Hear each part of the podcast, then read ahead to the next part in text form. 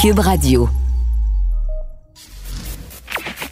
Sophie Durocher. Sophie Durocher. Sophie Durocher. Mon nom est Sophie Durocher. Sophie Durocher. Des opinions éclairantes qui font la différence. Cube Radio. Bonjour tout le monde, bon mercredi, mercredi 13. Bon, c'est pas un vendredi 13 comme on l'a déjà connu, mais je pense qu'en lisant le journal de ce matin, beaucoup de personnes qui sont récalcitrantes ou dubitatives ou complotistes ou euh, euh, qui euh, dénoncent ce qu'ils appellent la dictature sanitaire, peut-être qu'ils ont vu la lumière en lisant le texte sur le triage qui pourrait être fait éventuellement dans les hôpitaux où on va trier qui a le droit de vivre et qui doit mourir parce qu'on n'a pas les ressources suffisantes pour soigner tout le monde. Et si euh, cette lecture-là vous ébranle pas, arrivez à la phrase qui dit la troisième étape consiste à tirer au sort l'accès à un respirateur. En 2021, au Québec, on est rendu là. Si les récalcitrants comprennent pas en lisant cette phrase-là, je sais pas ce qu'ils vont comprendre. Quand j'ai vu cette phrase-là dans mon journal ce matin, j'ai poussé un trait désolé et très cruel. Ben voyons donc. Sophie Durocher. Une femme distinguée qui distingue le vrai du faux. Vous écoutez Sophie Durocher.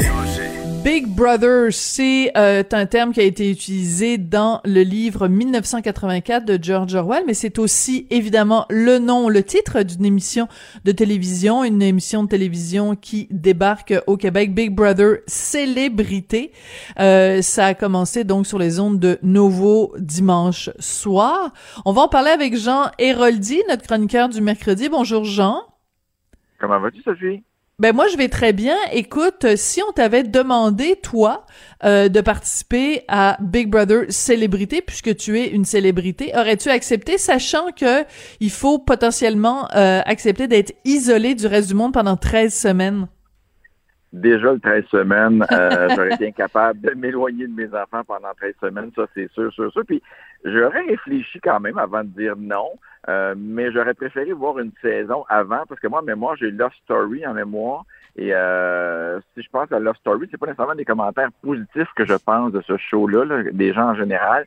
je pense que beaucoup de gens font ce show-là euh, pour pour ce que ça va donner après, hein, la notoriété. Et, et je trouve que après avoir vu les invités, oui, il y a quelques célébrités, mais il y a quelques noms aussi, ce fut que moi, pourtant qui est un peu dans, dans le domaine puis qui fait des tapis rouges. Il, y a, il, y a, beaucoup de gens que je connais pas.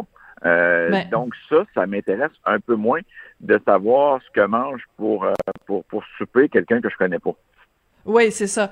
Puis euh, bon, ben il y a des personnalités qui sont peut-être connues dans différents domaines. C'est bon, je, je, il y a, y a deux euh, ex-chroniqueurs. Ben je dis ex parce que pendant qu'ils sont là, ils peuvent pas évidemment faire des chroniques chez nous. Il y a François Lambert, il y a Varda euh, Étienne, mais euh, il y a aussi des influenceurs que moi, je, bon, je connais de nom, mais sans plus.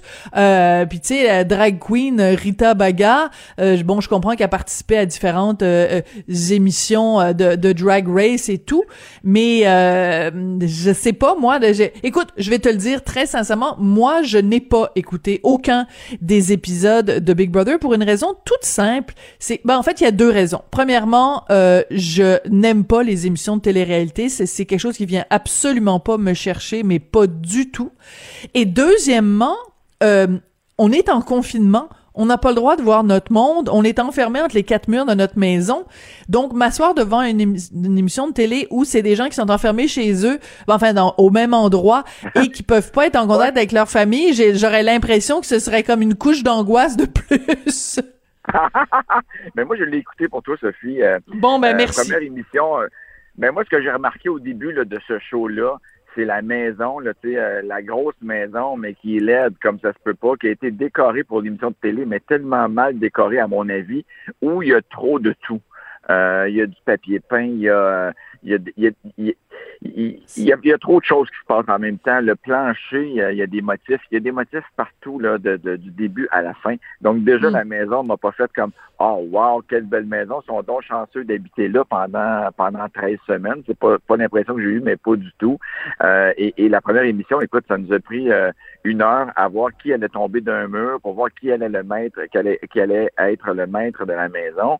Et là, ben, c'est arrivé entre Marie Chantal et, euh, et François Lambert, les deux qui ont resté finalistes. Et là, déjà, les menteries commencent. François Lambert, il a dit, je te laisserai pas tomber. Et déjà, hier, il l'a mis en danger. Et là, là, je vous fais ça très intéressant parce que je vous jure que le premier show, c'était pas mal plus endormant que ça. Hier, vers la fin, je dois dire, hier, vers les, les trois dernières minutes, où là, Marie-Chantal Toupin a décidé de se laisser aller parce que elle est mise en danger. Là, ça avait l'air intéressant. D'ailleurs, mes filles m'ont dit, mais pourquoi ils n'ont pas fait le show là-dessus au lieu de tout le reste Hmm. qui qui s'est rien passé? Donc, j'ai hâte de voir parce que c'est vraiment les, les, les celebrities qui vont faire le show. Hein. Euh, puis, tu sais, c'est un peu comme une gang d'hamsters dans une cage qu'on regarde lequel Ouais, va embarquer dans la roulette puis à quelle heure. Fait que on verra Ouais, mais l'avenir, c'est- mais je suis quand même... euh, c'est mais c'est exactement précisément ça qui pour moi est d'un ennui mais d'une profondeur euh, extrême. Je ne comprends pas c'est quoi l'intérêt mais de la même façon qu'occupation double je trouve pas ça intéressant de la même façon que toutes ces émissions là de télé-réalité je ne comprends pas l'intérêt tu sais tu j'ai regardé euh, ouais, moi, euh, mais, euh, oui, mais alors on, on va écouter un extrait.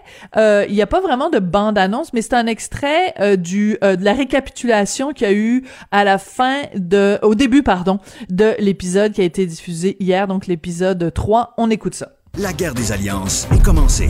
Je veux briser l'alliance des trois filles. Aussi, deux premières célébrités sont mises en danger. Guy Claude, Maxime, Rita ou Marie-Chantal se retrouveront dans l'eau chaude. C'est pas un choix facile et c'est pas le fun de peut-être briser le rêve de quelqu'un. Le jeu est commencé et les joueurs ont soif de stratégie dans Big Brother Célébrité. Briser le rêve de quelqu'un. Hey, j'ai assez hâte que François Lambert sorte de ça pour que je puisse m'asseoir avec lui puis lui parler en quatre ben. yeux. Qu'est-ce que t'es allé faire dans cette aventure-là? Et même euh, mon amie Geneviève Borne, j'ai honnêtement, j'ai, Moi, c'est quoi l'intérêt? Oui, ok. Alors vas-y. Ouais. Moi, c'est moi, Geneviève m'a vraiment surpris d'être là, mais elle a l'air à bien se débrouiller. Euh, une que j'aime beaucoup là-dedans, c'est Varda. C'est Varda, c'est Varda. euh, Ben oui. dans toute son excentricité, euh, euh, elle est vraiment drôle là-dedans. Maxime, Maxime hier, là, on l'a vu, je pense deux secondes dans tout le show, il était assis dans son lit. Mes filles étaient crampées de rire, ils ont dit ben voyons, il sort de où? Parce qu'il y a des, il y a des candidats, tu sais, naturellement, on, on forme une histoire avec ça. Hein? Mm, c'est mm, mm. Ben c'est oui. les réalisateurs qui décident ce qui va se passer puis ce qui va ressortir. Euh, et hier, Maxime, là, s'il n'avait pas été là, ça aurait absolument rien, rien, rien, rien changé. C'est, mais euh, en tout cas, on va voir là au fur des jours comment ça se passe là, mais on, on- va voir si, s'il y a, euh, si, si on a raison de suivre le, le, le celebrity. Mais écoute, il reste que après, tu sais, il y a des gens qui sont passionnés euh, par ça, puis je peux tout à fait le comprendre aussi. Quand te- te- tu tu peux, mettons, euh, ta, ta, ta, ta vie est plate, ta vie a pas de rebondissement, tu t'installes devant ça, puis tu te dis, oh mon Dieu, il y a des gens qui sont éliminés de la vie de tous les jours. Mais je veux dire, en ce moment, le drame qu'on est en train de vivre au Québec, puis je fais pas du tout de parallèle entre les deux, mais tu sais, on vit un drame au Québec où tu lis dans le journal de ce matin que le protocole pour décider qui va avoir le droit à des soins si les hôpitaux sont saturés, ça va être la probabilité de survie des individus qui vont se présenter à l'urgence et qu'une fois qu'on va avoir éliminé différents critères, le dernier recours, ça va être de faire un tirage au sort. Fait que je me dis, la situation humaine qu'on vit en ce moment au Québec est tellement grave. Comment peut-on dire euh, oh mon Dieu quel drame Est-ce que c'est Varda ou euh, Geneviève Borne ou Rita Baga Ouais, qui va être éliminée? Tu comprends. comprends ce que je veux dire? Ouais, mais en même temps, est-ce qu'on peut regarder un match de hockey avec des millionnaires qui se passent la poque? Ouais. Non, je comprends. Mais tu sais, au moins, il y a une performance physique. Je veux dire, ces gars-là sont des athlètes. euh, C'est des gens, euh, tu sais, qui font quelque chose d'exceptionnel. Mais tu sais, être assis sur un canapé puis bitcher ta voisine, je suis pas sûr qu'il y a vraiment une performance exceptionnelle là-dedans. Je pense qu'au cours des semaines, il va voir qu'il y a une performance à faire aussi pour arriver la dernière. Tu sais, je regardais hier comme Laurence Barrel, que moi je connais, mais je la connais pas comme dans l'émission, parce que dans l'émission, décidément, elle est pas mal plus germaine que quand je la croisais à Canal Vie. Euh, c'est de, de voir comment ces personnalités-là essaient de s'en sortir. Puis il y a des gens qui ont déjà écouté, comme François Lambert a déjà écouté, lui, c'est sûr qu'il a écouté les 20 dernières saisons de Big Brother aux États-Unis pour essayer de se pogner des, des, des manières de faire, puis tout ça. Là. Ah, Fait ah, que, les autres, ils trippent, ils trippent vraiment. Mais je pense que c'est pas en écoutant un show. Les téléréalités, là, c'est pas la première semaine que tu embarques. Il faut que tu continues, puis là, à un moment donné, t'embarques Bon. parce que tu as les histoires qui se suivent et tout ça. Fait que Sophie, il faut pas que tu écoutes une fois, il faut que tu écoutes toutes les fois. OK. Bon, ben, je vais prendre. Tu vas me faire un cours de Big Brother Célébrité 101. Ouais. Euh, et euh, chaque ça. semaine, tu, tu, tu feras mon, mon éducation parce que manifestement, je suis pas. euh, bon. je suis pas, je suis pas, assez, assez bonne euh, là- là-dedans. Écoute, je veux absolument qu'on se parle de ton histoire de masque. Ben, les gens le savent, tu fabriques des masques. Et là, euh, ben, la saga continue. Raconte-nous, c'est quoi les derniers euh, développements? Ben, Sophie, où on est rendu, en fait, j'ai une réunion avec la BNQ, euh, qui est le Bureau des normes du Québec, et là, ben, Ouais. ils nous ont dit de quelle manière ils s'attendaient qu'on fasse approuver nos masques. Mais là, c'est tellement compliqué. Je dois te dire, là, ça va me coûter 65 dollars du masque euh, avant euh, de fabriquer mon masque. C'est-à-dire, ça me coûte 6500 dollars pour faire approuver par différents organismes avant de passer au BNQ. Et, euh, et je dois faire même, Sophie, étamper mes masques. Donc, Hein? si j'avais, mettons, euh, ouais, faut que j'ai fait étamper, puis s'ils passent pas, il faut que je les détruise. Donc, tu comprends-tu qu'on ne veut pas nous aider? C'est absolument incroyable. Donc, faut bien vraiment que les gens comprennent que toi, pour euh, euh, si tu vends, mettons, à des individus, euh, c'est correct. Mais si tu veux vendre, mettons, dans des Oui. écoles ou des, des institutions, il faut que Ah non, ce soit un masque. Non? encore là, les écoles, je leur ai posé la question, si mon masque est approuvé euh, BNQ, est-ce que je peux les vendre dans les écoles? Ils m'ont répondu, ah ben là, il faudra faire approuver par le ministère de l'Éducation. Ben, t'es pas Fait que- sérieux. Fait que je m'en sors pas. Je veux dire, je, je, je le ferai probablement pas approuver parce que je vais continuer avec mes masques qui se vendent très bien. J'ai des trois épaisseurs, des deux épaisseurs, mais c'est vraiment euh, d'encourager le masque jetable. Et je leur ai répondu, Sophie, j'ai dit, écoutez, je, je connais des hommes d'affaires qui ont importé des millions de masques, qui ont probablement des ententes avec la E CNESST euh, pour vendre leurs masques. Je la comprends, votre gamique. Moi, je, je vais me retirer de ça parce que c'est c'est de rire des gens. Je dis pas que je vais lâcher la, la serviette tout de suite. Je vais me plaindre encore un peu. Euh, mais ça n'a pas de bon sens. Si j'ai un lot de 100 masques à faire, ça veut dire que ça me coûte 65 par masque avant de le faire. Y a quelqu'un qui va payer 60 et- 75 pour un masque? Je ne pense pas. Mais non, mais ça n'a aucun sens. Puis ça me fait penser un petit peu, euh, tu sais, euh, le le- l'histoire dans la presse là, c'est Yves Boisvert qui a sorti cette histoire Oui. d'un masque euh, euh, 99 là, qui est vraiment là, qui est plus performant que le N95, donc qui est qui est pas les masques que toi tu fais, qui est pour le milieu médical, qui est tout approuvé puis tout ça, mais il y a un fonctionnaire quelque part qui a dit non, faut que ce soit approuvé par un organisme aux États-Unis. Écoute, c'est la maison des fous d'Astérix là, Ah. on ne comprend pas. Et tu sais, Sophie, il y a toujours des cours attachés à ça. C'est-à-dire que, tu sais, euh, euh, le BNQ, là, pour sa part, c'est 2995 Mais à ça, il faut ajouter quasiment 2000 dollars pour que le fonctionnaire parte de Québec, vienne à Montréal choisir 10 masques dans mon lot et retourne avec. Ça prend une affaire de 7 à 8 heures. Naturellement, Québec, c'est 3 heures de route. Euh, donc, juste ça, ça coûte un 2000 dollars pour venir chercher 10 masques dans mon lot de, de 100 ou de 1000. Puis à la limite, Hein? je peux pas arriver avec un lot de 25 000 dollars, de 25 000 masques parce qu'un rouleau de tissu, euh, quand je dépasse mon rouleau de tissu, il faut que je tombe dans un nouveau lot au cas que mon coton ne soit pas tissé de la même manière que l'autre rouleau qui vient de la même compagnie et qui est la même sorte. C'est vraiment là, sans farger avec les fleurs du tapis, là. C'est, je pense que ça mieux de mettre des gardes de sécurité pour exiger que les gens les portent comme il faut, les masques, plutôt que de euh, s'obstiner sur des détails aussi. Je vous dis, le document a à peu près 100 pages, là, et c'est, d'une, euh, c'est d'une, euh, c'est épouvantable. Et, et qu'est-ce que tu veux faire? C'est, ça. euh. Mais, mais, mais c'est hallucinant ce que tu racontes et tu as tout à fait raison quand tu dis euh, que euh, les, les, les gens le, le portent comme vraiment comme des cabochons. là. Le nombre de gens, premièrement, qui passent leur temps à le tapocher, euh, alors que ben, le Ouais. principe, c'est justement de pas le toucher. Euh, les gens qui le portent en dessous du nez, les gens qui le portent relevé, les gens qui le portent en dessous du menton, qui portent... Je veux dire, Les gens alors, qui le portent, qui le portent pendant 8 heures ou pendant 3 jours, là. Ben, c'est ça. Alors, euh, et, et- voilà. Et, et c'est pas pour rien. Tu vois, quand tu vas euh, à l'hôpital, moi j'ai été obligée d'aller à Sainte-Justine euh, avec euh, mon fils récemment. Et quand tu rentres à l'hôpital, ils te laissent pas garder ton propre masque. Et ils te demandent si- Ben, de, de- ben, de, de, de prendre ton masque, de le mettre dans ta, dans ta sacoche. Et euh, eux te donnent des masques. Il faut évidemment que tu te laves les mains avant pour prendre leur masque. Mais là, comme ça, on s'assure que le masque... Puis il y a un modèle pour adultes, un modèle pour enfants, parce que sinon, les, mo- les modèles pour adultes sont beaucoup trop grands pour les enfants. Puis ça, c'est béant, là, donc tous les microbes peuvent Ben rentrer. Bref, Ben oui. est-ce qu'il faudrait faire ça dans tous les commerces, dans tous les... Tu sais, je veux dire, à un moment donné, on finit plus. Alors, est-ce qu'on peut juste aller au plus simple et... euh, approuver tes, tes, tes, tes masques à toi, sinon Ben oui, euh, les gens vont se décourager. Et des fois, c'est de ramener un peu de rigidité dans les commerces parce que moi, comme exemple, à la pharmacie où je vais, euh, tout d'un coup, là, les paniers ne sont plus désinfectés. Donc, celui qui finit son, Ah ouais. son- ses achats met le panier dans le fil, puis il sort à l'autre bout de la file, puis toi, tu le reprends. Euh, les gens vérifient plus tellement si tu te laves les mains. Il y a un peu de relâchement qui se passe au, à ce niveau-là. Mais là, présentement, je pense que l'argent à faire, c'est au niveau des masques. Et euh, la- la- le bureau des normes, là, c'est... euh, Écoute, quand, quand tu leur parles, là, je, te, je te jure, Sophie, on dirait qu'on est en train de préparer un, une fusée Sputnik pour aller sur la planète Mars. Euh, tellement, tellement c'est compliqué. Là, je vous parle pas de mes masques fenêtres parce que ceux-là sont complètement mis de côté parce qu'en Ah, je pensais que c'était 2021, on n'est ceux-là? capable. Non, Non. non, non, Ah attends, non, je pensais que c'était de ceux-là que tu me parlais. Non, non, les masques fenêtres sont mis de côté. Ils sont pas capables. Ils sont juste capables de dire qu'ils sont pas bons, mais ils sont pas capables de nous de, de, de nous les approuver, de, de les tester. Ils sont pas capables. Non, je te parle des masques euh, euh, standards, normal. Ben, que les- voyons les madames, donc. euh, font dans leur maison. C'est ces masques-là que la guerre est poignée aussi et qu'on a de la difficulté. Et moi, j'en ai fait beaucoup pour des corporatifs.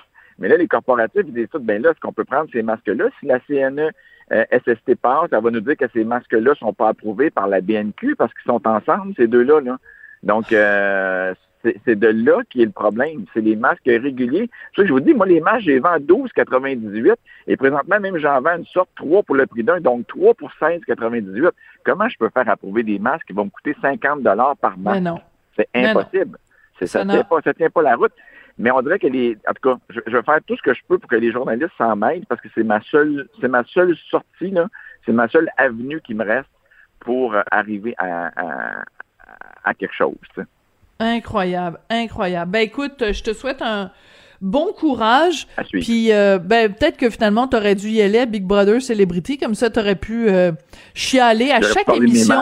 Voilà, c'est ça. puis Hey. T'aurais pris cinq minutes à chaque fois. Fais-moi pas, fais-moi pas vivre de regrets, Sophie. Non, non, non. Eh, eh, non, mais attends, est-ce qu'ils te l'ont proposé? Non, pas du tout. Ah, ok, je parfait. vedette. Soit, soit je suis pas assez vedette ou je suis pas assez Asbin, mais les deux, ça dépend. Ou t'es pas assez flamboyant? Il aurait fallu que tu sois plus comme Varda. Ouais. Eh, merci beaucoup, Jean Héroldi. On se retrouve mercredi prochain. Nous, on est bien contents de t'avoir dans notre Big Brother Cube, en tout cas. On va rester là. Exactement. Merci, Jean.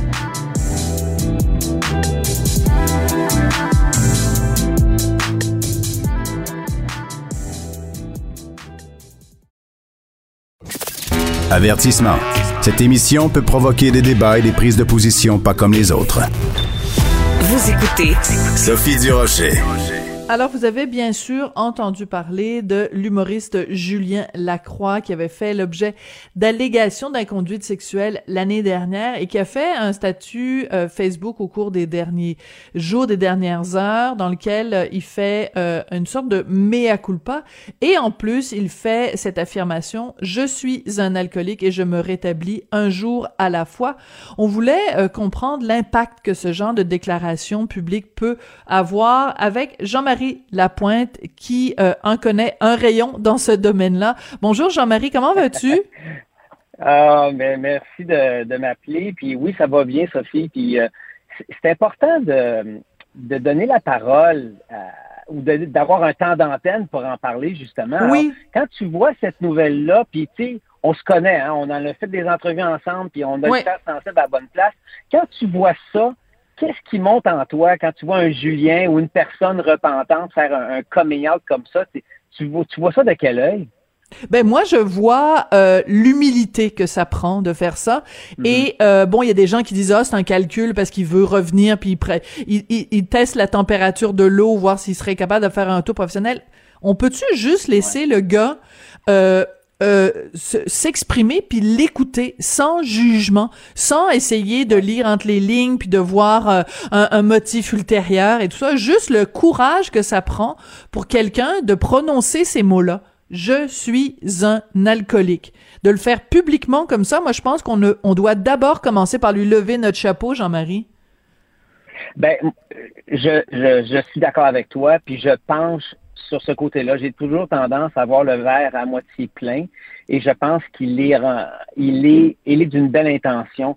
Tout comme euh, récemment, on a vu Charles Lafortune prendre position par rapport à Marie-Pierre Morin comme producteur, qui a donné une chance à Marie-Pierre de revenir à la télé dans son rôle.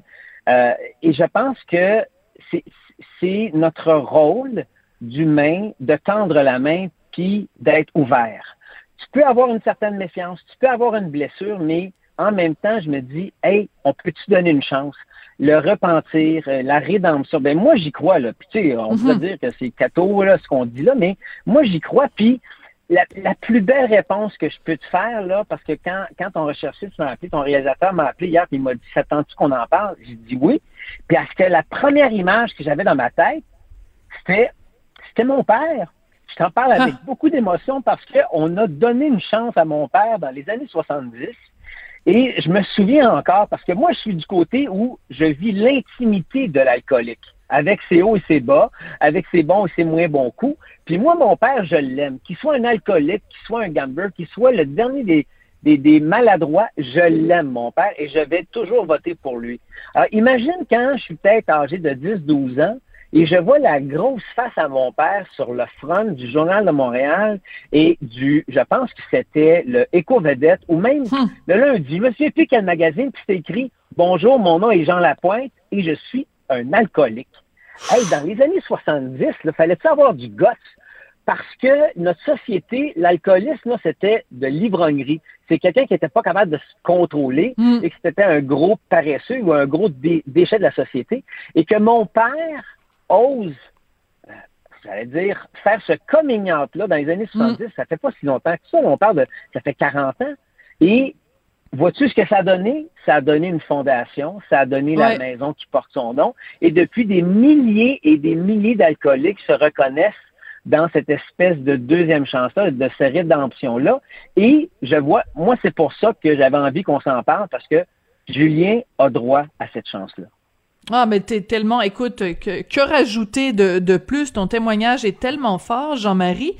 Et aussi, c'est que chaque fois que une personne fait un témoignage comme ça en public, ça donne euh, peut-être, il suffit que ça, ça donne le goût à une personne de dire, ben si lui est capable de faire cette déclaration publique là et de se reprendre en main, moi aussi je suis capable. Ou juste quelqu'un qui dit, ah ben lui, Julien Lacroix dit que c'est un alcoolique. Moi peut-être que je devrais me poser des questions sur ma consommation ou sur l'impact de ma consommation sur les gens dans mon entourage. Donc Ouais.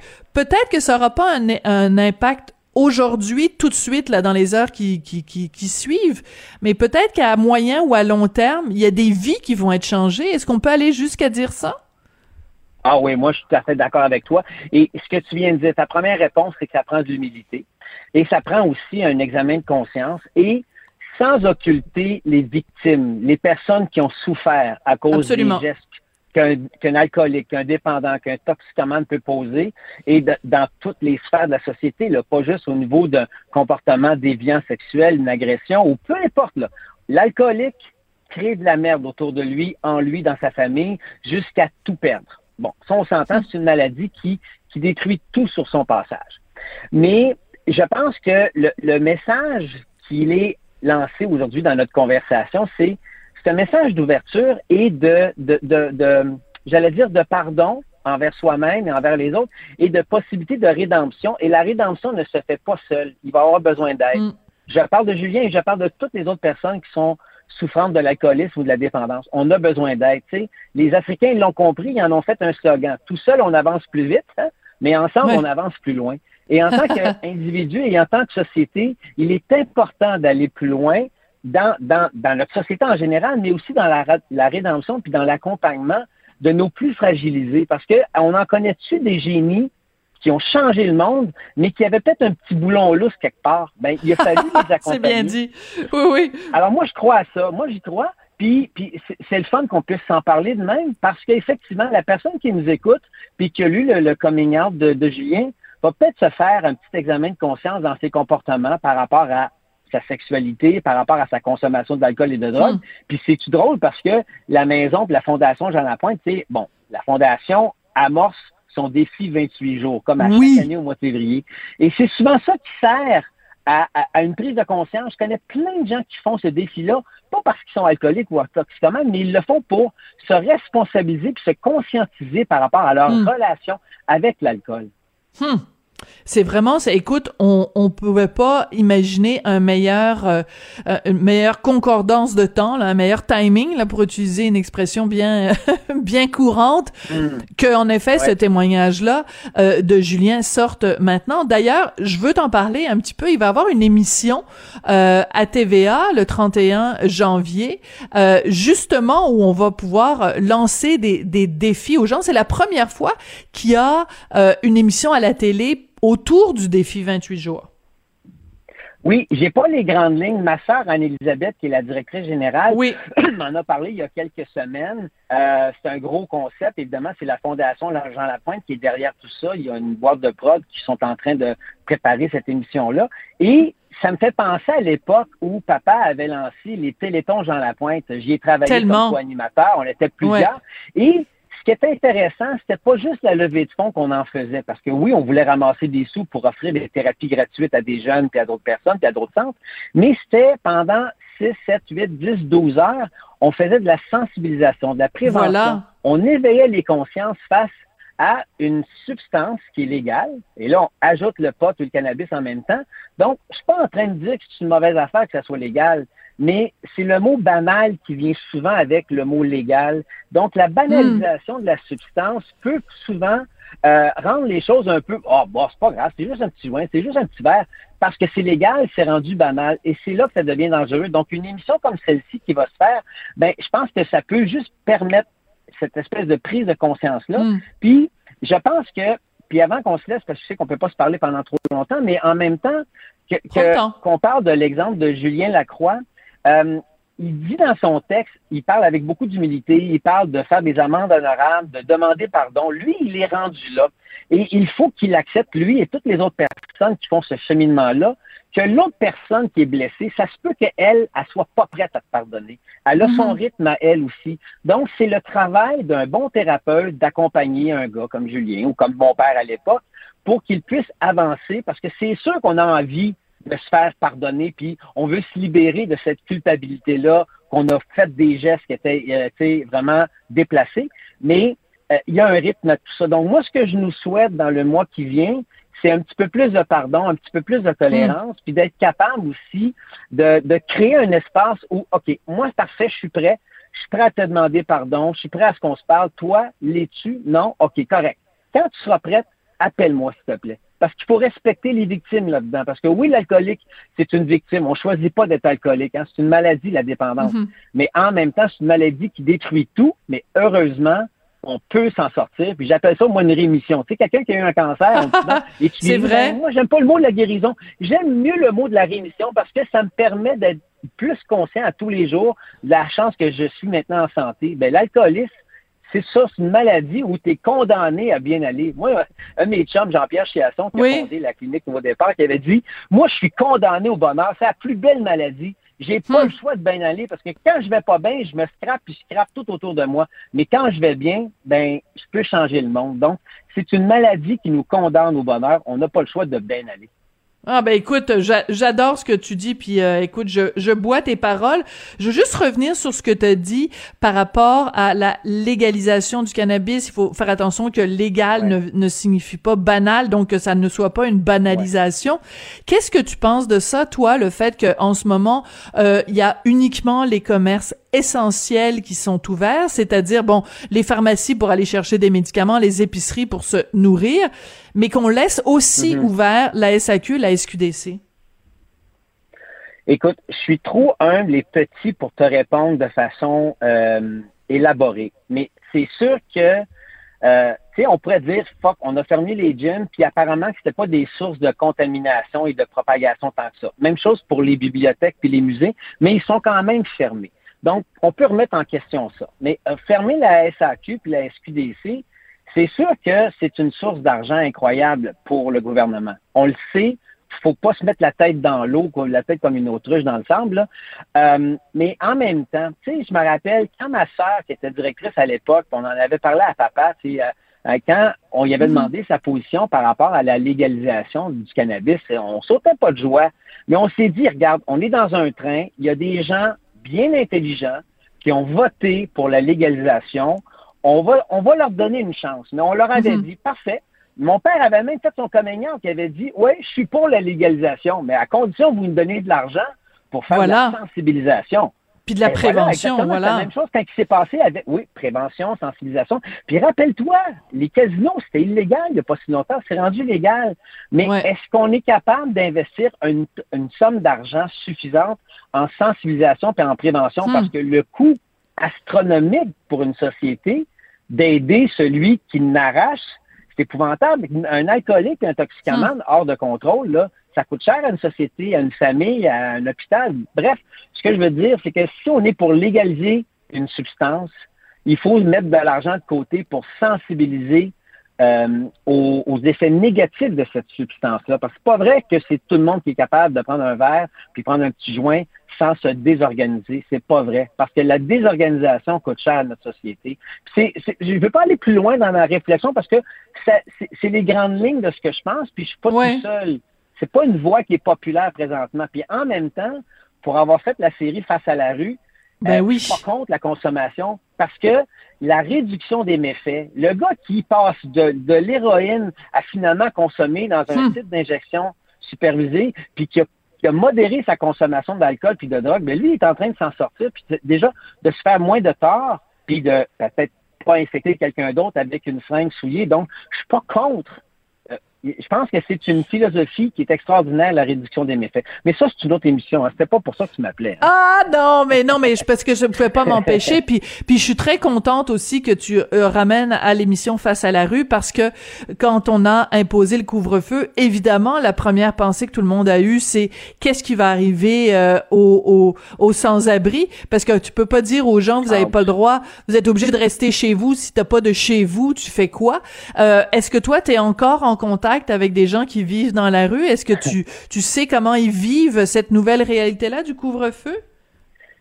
Ben, c'est drôle parce que moi, je suis stationné présentement dans le stationnement des bénévoles de la Maison du Père. Tous les mercredis, je fais le service des repas le midi pour euh, les gars de la rue. Donc, ça fait depuis le début de la hmm. pandémie. Donc, depuis le mois de mars, je viens ici euh, au moins une fois par semaine. Donc, je suis en contact avec la réalité, mais ce que je vois, c'est pas juste les gars et les filles qui sont en situation d'itinérance, c'est tout le réseau d'aide qui est hmm. débordé. Euh, on ah parle du hein? réseau de la santé qui est débordé, mais les ressources aussi, là, c'est épouvantable parce que normalement, on reçoit, on peut héberger au-dessus de 200 gars ici à la Maison du Père. Mais avec les distanciations et les mesures d'hygiène de la santé publique, on a dû réduire à 100 personnes. Mais les cent autres personnes qui venaient ici, qu'est-ce qu'on en fait? Donc, il y a du débordement à gauche et à hmm. droite, dans la cour à gauche, dans la cour en arrière. On a ouvert le Royal Vic. Tu sais, on ouvre un, hôtel à la place du Puy. Oui, oui, mais en même temps, il y a des gens qui ne fitent pas. Puis, c'est ça qui est important, de juste garder en tête qu'il y a des gens qui ne fitent pas dans la file, qui ne rentrent pas dans les cadres des, des ressources, des structures, et qui préfèrent, pour des raisons qui, leur, qui les regardent, préfèrent vivre un petit peu plus dans la rue, qui vivent à leur façon et qui survivent malgré les grands foies. Il y a des gens qui sont extrêmement débrouillards. On en a rencontré en face à la rue. Et les policiers vont nous le dire. Il y en a des policiers qui ont du gros bon sens qui disent non, on respecte ça. Nous, notre mm-hmm. job, c'est d'aller vers la rue et de s'assurer qu'ils ne sont pas en train de mourir de froid puis qu'ils ne sont pas en train de, de, de, de surconsommer. Parce qu'une overdose dans la rue, là, c'est fatal. Mais quand tu prends une substance, par exemple, dans un site d'injection spécialisé, supervisé, pardon, ben au moins tu es en quatre murs avec un professionnel de la santé qui mm. t'accompagne dans ta consommation. C'est beaucoup plus, j'allais dire, élégant et humain d'accompagner une personne qui n'est pas capable d'arrêter de consommer, mais on l'accompagne. Parce que dans la, dans la réadaptation, puis c'est ça aussi que la série nous a apporté, puis beaucoup les ressources en itinérance, en alcoolisme, en dépendance, c'est que la job de l'intervenant, c'est d'avancer au rythme de la personne. Pas au rythme que moi je pense que tu devrais aller parce que tu es intelligent, parce que tu as déjà eu une job. Non. Tu as un rythme aujourd'hui, tu es rendu où? C'est là, parfait. As-tu besoin d'aide aujourd'hui? Tu veux-tu que j'aille avec toi? Parfait. C'est ça la job de l'accompagnement. Puis c'est ça la job d'une société.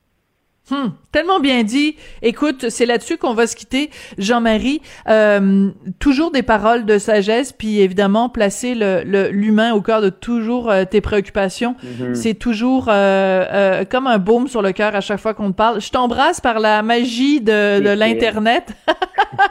Et ben je te souhaite. J'embrasse, j'embrasse ton chum. Je vous aime, je vous adore tous les deux. Puis dis-toi une chose, la sagesse, et la compassion, elle vient pas de nulle part. Hmm. Ça vient du vécu, ça vient de la souffrance, ça vient d'avoir vu des gens souffrir autour de toi, puis tu te dis, OK, qu'est-ce que moi je peux faire aujourd'hui pour essayer d'alléger la souffrance de l'autre? Si tout le monde se dit ça cinq minutes par jour, la planète n'est plus la même. Ben merci, euh, Gourou Lapointe. Ça m'a fait plaisir de te parler. je t'embrasse. À bientôt, Jean-Marie.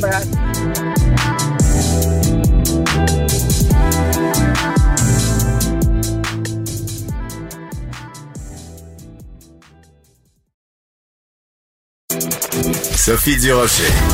Entendez les dessous de sa dernière chronique. Cube Radio. On a tous entendu parler du fameux protocole, ce protocole qui sera appliqué dans les hôpitaux euh, au Québec en cas de débordement, un protocole qui va permettre au personnel médical de choisir, de faire le tri, c'est absolument terrible à dire, entre ceux qui euh, pourront survivre et ceux qui pourront pas survivre, c'est-à-dire ceux à qui on va prodiguer des soins et ceux à qui on n'en procurera pas. Et à ce sujet-là, ma collègue José Legault a écrit une chronique absolument déchirante et criante de vérité dans le journal de Montréal, journal de Québec de ce matin. Elle est au bout de la ligne. Bonjour José. Bonjour Sophie. Euh, tu es consciente que ta chronique de ce matin euh, nous a soit donné des frissons dans le dos, soit euh, versé des larmes. Tu nous parles de ta sœur, dont tu nous as parlé à plusieurs reprises, et de sa réaction quand elle a pris connaissance de ce fameux protocole. Hmm. Ben, il faut il faut quand même tout de suite ouvrir la parenthèse que le, ça s'appelle le protocole national de priorisation pour l'accès aux soins intensifs. Là. Euh, pour les gens qui seraient atteints de, la COVID-19. Euh, il ne s'applique pas encore. Hein? Ça, ça fait partie. Oui, oui, tout à fait. Euh, c'est ça. Donc, faut vraiment, je l'explique bien là. Donc, c'est s'il y a un, manque extrême de, ressources dans, les hôpitaux, là, le gouvernement Legault pourrait l'enclencher. oui, c'est ça. Donc, elle a vu le topo aux informations où il y avait justement le docteur François Marquis, euh, de l'hôpital Maisonneuve-Rosemont qui expliquait comment euh, c'était c'était absolument déchirant. Les, médecins ne sont pas formés pour avoir à choisir euh, qui va vivre et, qui va mourir. et Manon, ma sœur, qui a une déficience intellectuelle, c'est depuis la pandémie, c'est devenu son idole, le docteur Marquis. Alors quand hmm. elle l'a vu, puis moi je lui avais expliqué c'était quoi, puis je lui ai expliqué comme il faut dans ses dans ses mots que euh, c'était pas c'était pas appliqué, mais que ça pourrait l'être. Et là, sa réaction, c'était de dire oui, mais moi, si j'attrape la COVID-19, est-ce que le docteur Marquis va me débrancher? Euh, parce que pour elle, l'expression, c'était ça. Est-ce que je vais, est-ce qu'il va me laisser mourir? Et évidemment, c'est une métaphore pour elle, c'est une image. Mais c'est comme, elle comprenait tout de suite l'instinct qu'étant handicapée, est-ce que moi, j'aurais pas droit aux mêmes soins? C'était ça qu'elle voulait dire dans les faits. Euh, et dans le, dans ma chronique, j'explique que la première version du protocole qui avait été faite au printemps dernier, donc au début de la pandémie, euh, mentionnait que parmi les personnes qui seraient euh, exclues, qui, ne seraient pas triées pour des soins, des soins intensifs, ce seraient des personnes avec des problèmes cognitifs importants. Et ça, ça laissait entendre, ça pouvait comprendre, même si c'était pas dit des personnes avec une déficience intellectuelle, imagine-toi, mm. Sophie. Euh, et euh, ouais, et là, évidemment, il y a eu une levée de bouclier euh, chez les familles, des organismes de défense des droits des personnes handicapées aussi. Et ça a pris quand même jusqu'au mois de novembre avant de réécrire une nouvelle version de ce protocole-là qui, là, ne fait plus mention de ça, mais qui a plein d'autres plein d'autres critères et il n'y a personne au Québec qui veut arriver là. là. C'est vraiment mais mais dans ma chronique, c'est ça, c'est que je j'apporte aussi toute la question des des familles de personnes handicapées intellectuelles qui attendent aussi le vaccin en ce moment parce qu'on parle beaucoup des enfants euh, qui vont à l'école, etc. C'est normal, c'est la vaste majorité des, familles sont, vivent des vies entre guillemets normales, donc ont des enfants qui vont à l'école, sont préoccupés, veulent que leurs enfants poursuivent malgré la pandémie. Mais on oublie les familles qui ont des, des, enfants et des adultes déficients intellectuels, comme mm-hmm. ma sœur, euh, et qui, eux, euh, depuis un an presque, n'ont plus rien à faire. Euh, parce que la plupart des activités du jour, évidemment, ont été annulées. Il n'y a plus de soutien à la maison. Et c'est la même chose dans les ressources intermédiaires, les ressources d'hébergement. il n'y a plus de loisirs, etc., etc. Lorsqu'il y en a, c'est vraiment des très, très petits groupes et c'est pour des cas presque presque extrêmes. C'est-à-dire où là, vraiment, là, il faut absolument que la personne aille en quelque part parce qu'on sait bien que les personnes qui ont une déficience intellectuelle, il y en a beaucoup qui ne peuvent pas suivre euh, les consignes sanitaires, donc il y a un danger plus important de contagion. Euh, et donc, c'est une réalité. Je, sais que tout le monde a ses problèmes, mais moi, j'apporte cette réalité-là aussi. Tout à fait. C'est effrayant parce que de, ne rien faire depuis un an, de se confiner, parce que nous, les familles, on se confine plus que les autres encore pour protéger notre enfant ou notre frère ou notre soeur de la COVID, euh, et, ça crée des régressions chez les personnes handicapées intellectuelles. Donc, parle-moi des régressions langagières, des régressions. Alors, parle-moi de ça parce que. Oui, vas-y. Non, c'est ça. Donc, c'est pour ça que je plaide pour, pour qu'on vaccine les personnes déficientes intellectuelles le plus rapidement possible. Elles font partie des personnes très vulnérables au Québec, qu'elles soient mm. dans leur famille ou qu'elles soient en, en ressources d'hébergement. Mais c'est sûr qu'une personne qui est déficiente, puis là, il y, a, plusieurs niveaux, là, mais qui reste, là, qui se désocialise pendant un an, qui a plus ses activités de jour, qui a plus ses loisirs et qui est toute seule avec sa famille ou, ou dans sa ressource d'hébergement avec toujours les mêmes personnes, elle va régresser intellectuellement. Euh, il y, a, y, a des, y, a des, y, a des, euh, y a des capacités qu'elle a qu'elle va commencer à perdre. Moi, ma soeur, je vois, a commencé à avoir des difficultés langagières qu'elle n'avait pas il y a un an. T'es sérieux? Euh, il y a ah, des Ah ben oui, puis ça, ça, ça, ça se rattrape pas là. Hein.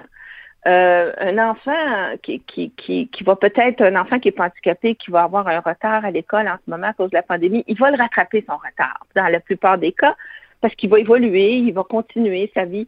Mais mm. une personne qui a une déficience intellectuelle, une régression, c'est très difficile et soit impossible à rattraper.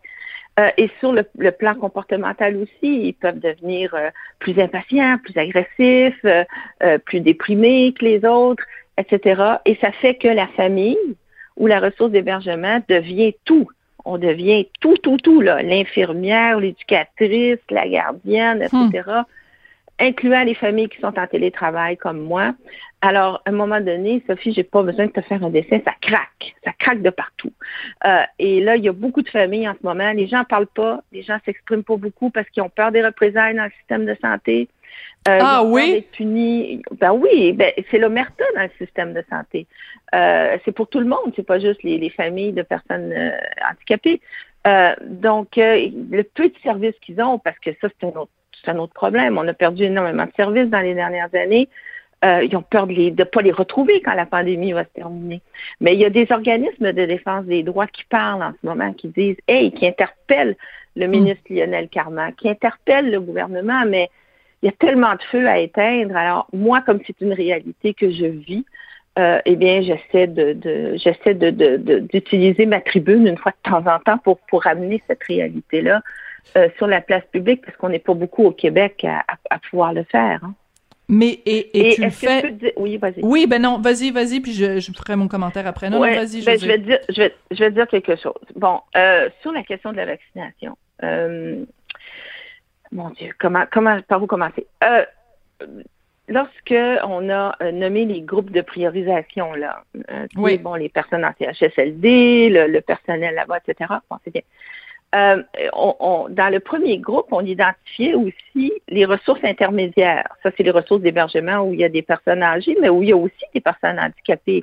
Euh, mm-hmm. moi, ma sœur, euh, elle, elle, avait commencé à vivre en ressources intermédiaires en 2019. Elle y a été trois mois, puis je l'ai ramenée à la maison. Je l'ai rapatriée pour tout, pour le temps de la pandémie et, et, on ne sait pas quand est-ce que ça va se terminer.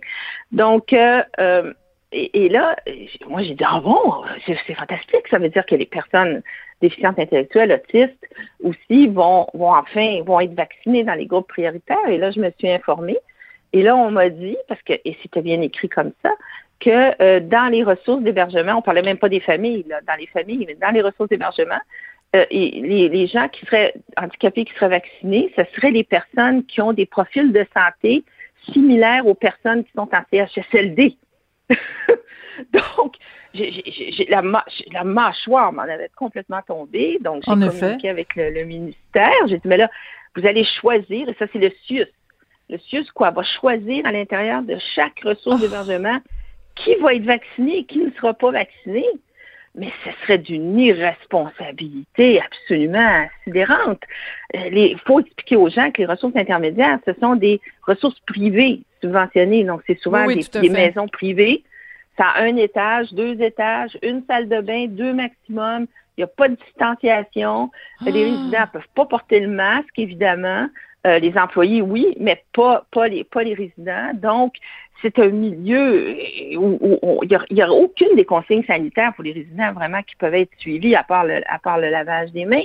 Alors, imagine, Sophie, s'il fallait commencer à, je sais pas moi, dans une ressource où il y a neuf personnes euh, handicapées, on, vous en, vous en vaccinez trois, pas les six autres. Ben, voyons. Il y, a, quelque chose de fou.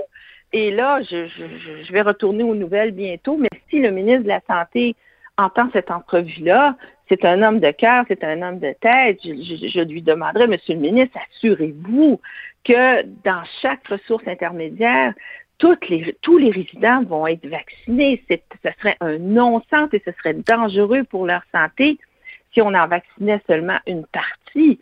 Euh, et, de ne pas oublier les personnes déficientes intellectuelles et autistes qui vivent dans leur famille aussi. Donc, c'est un peu un plaidoyer parce que pour tout ce monde-là, mm-hmm. incluant nous, c'est la, la seule possibilité qu'il y a de retrouver un petit semblant de vie, un petit semblant de vie que les personnes déficientes intellectuelles, la plupart, ont perdu à la mi-mars 2020 euh, et n'ont pas toujours et n'ont toujours pas récupéré. Et on sait que même avec le vaccin, ça va prendre aussi du temps après le temps que l'immunisation se fasse. Les consignes, il va falloir continuer à les suivre, mais ces gens-là, on leur a retiré leur vie, on leur a retiré hmm. leur socialisation complètement.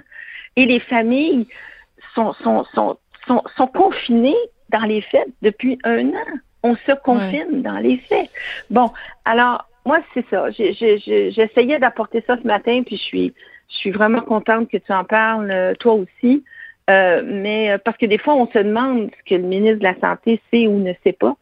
Euh, mais euh, j'espère que le ministre Dubé ne laissera pas faire ça euh, et qu'il va s'assurer que la vaccination pour les personnes déficientes intellectuelles et autistes va être rapide et équitable. Équitable. Équitable, c'est ça. Les personnes seront vaccinées dans les ressources d'hébergement et dans les familles et non pas seulement les personnes qui auraient un profil de santé semblable à un résident de CHSLD. C'est ah, c'est une aberration. J'ai pas, pas de mots, ça vraiment.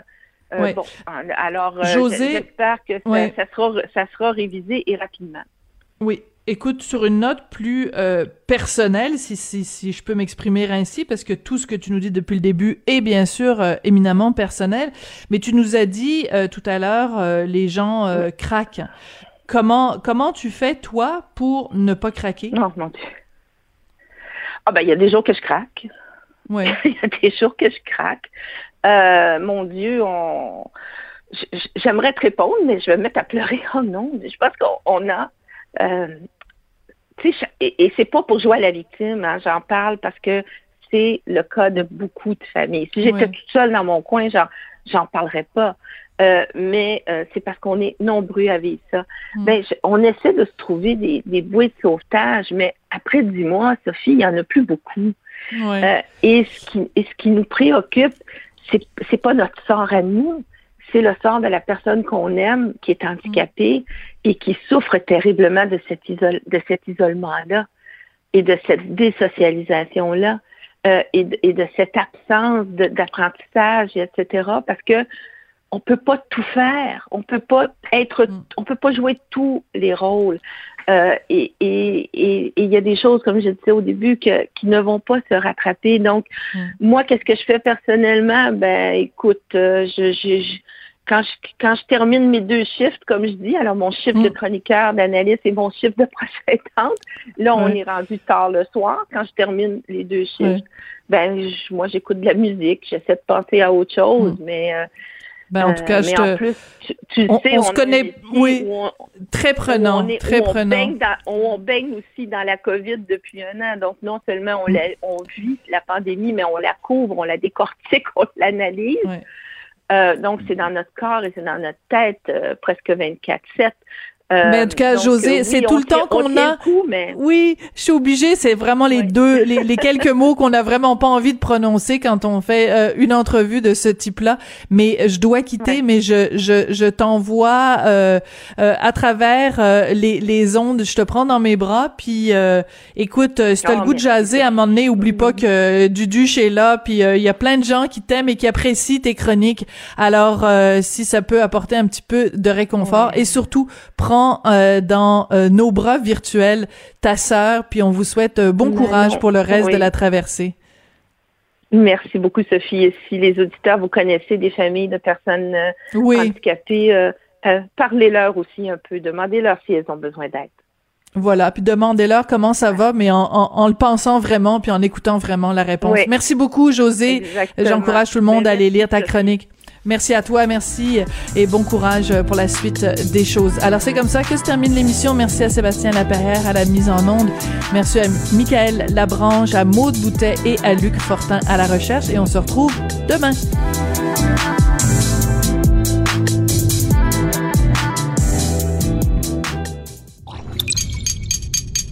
Cube Radio.